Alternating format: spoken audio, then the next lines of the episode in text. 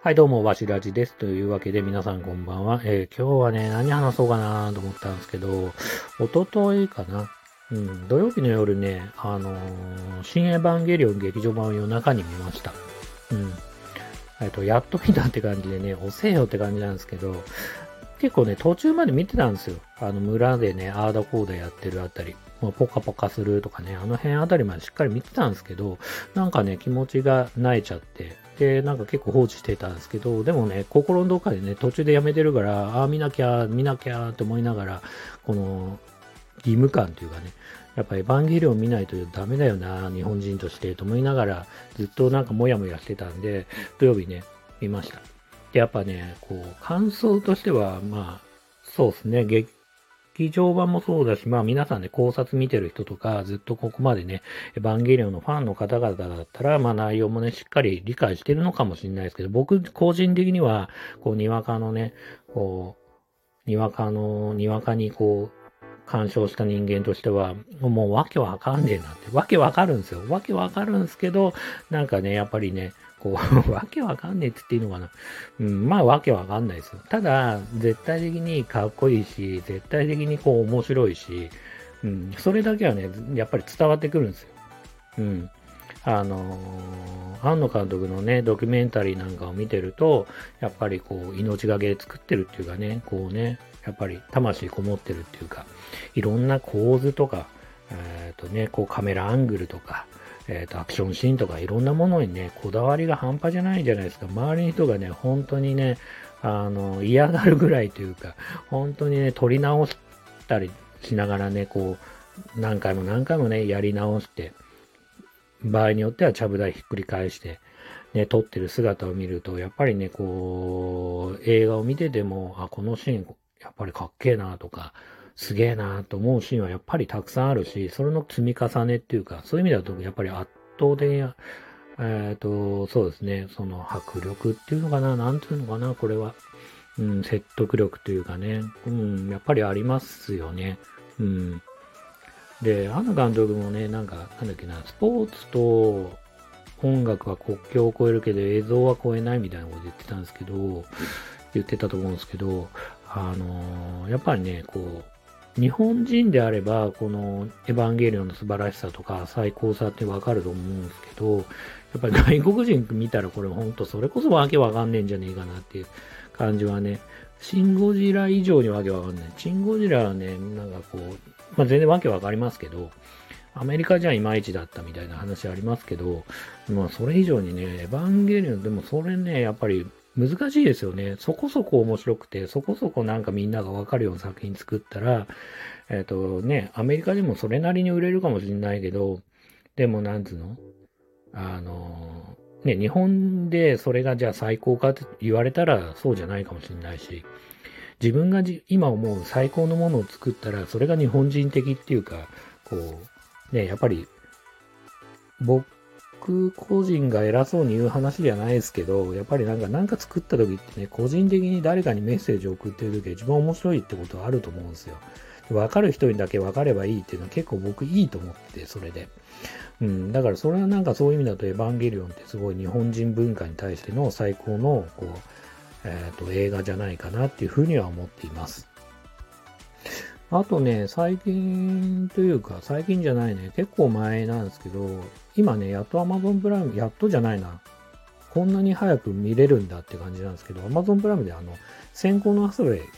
ていうね、こう映画が見れます。で、先行のハスウェイっていうのは、あの、ガンダムのね、ファーストガンダムと逆襲のシャアとその後の話で、富野監督の原作の小説があるみたいなんですよね。で、僕は劇場で見て、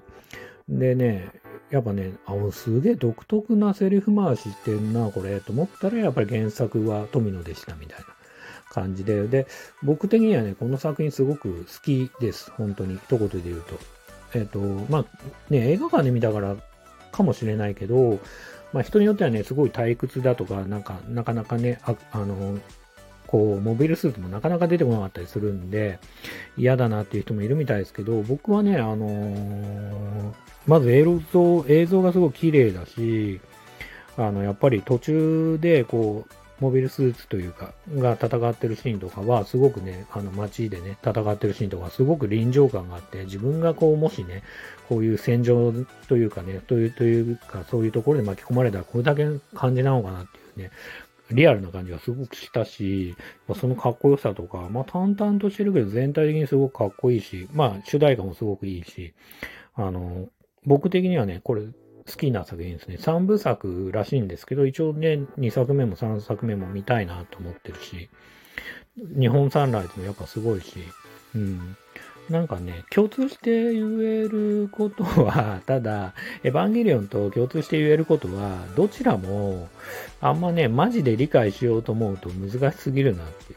う。あのね、ファーストガンダムもわかるし、逆襲のシャアもなんか物語わかりますよ。だけど先行アサウはなんかもしかしたら全然理解してないかもしれない。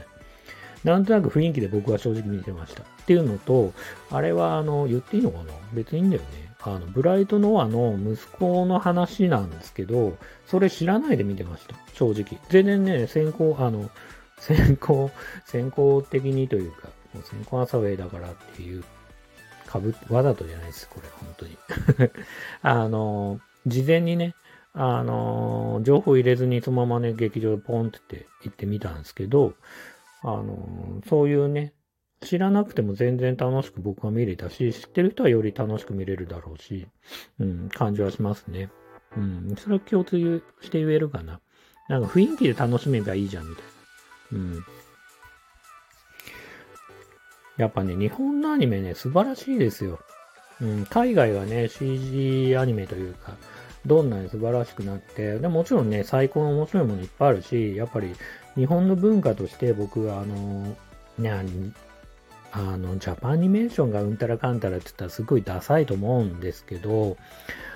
正直邦画のね、いろんな作品が、あの、アメリカのね、映画に勝てる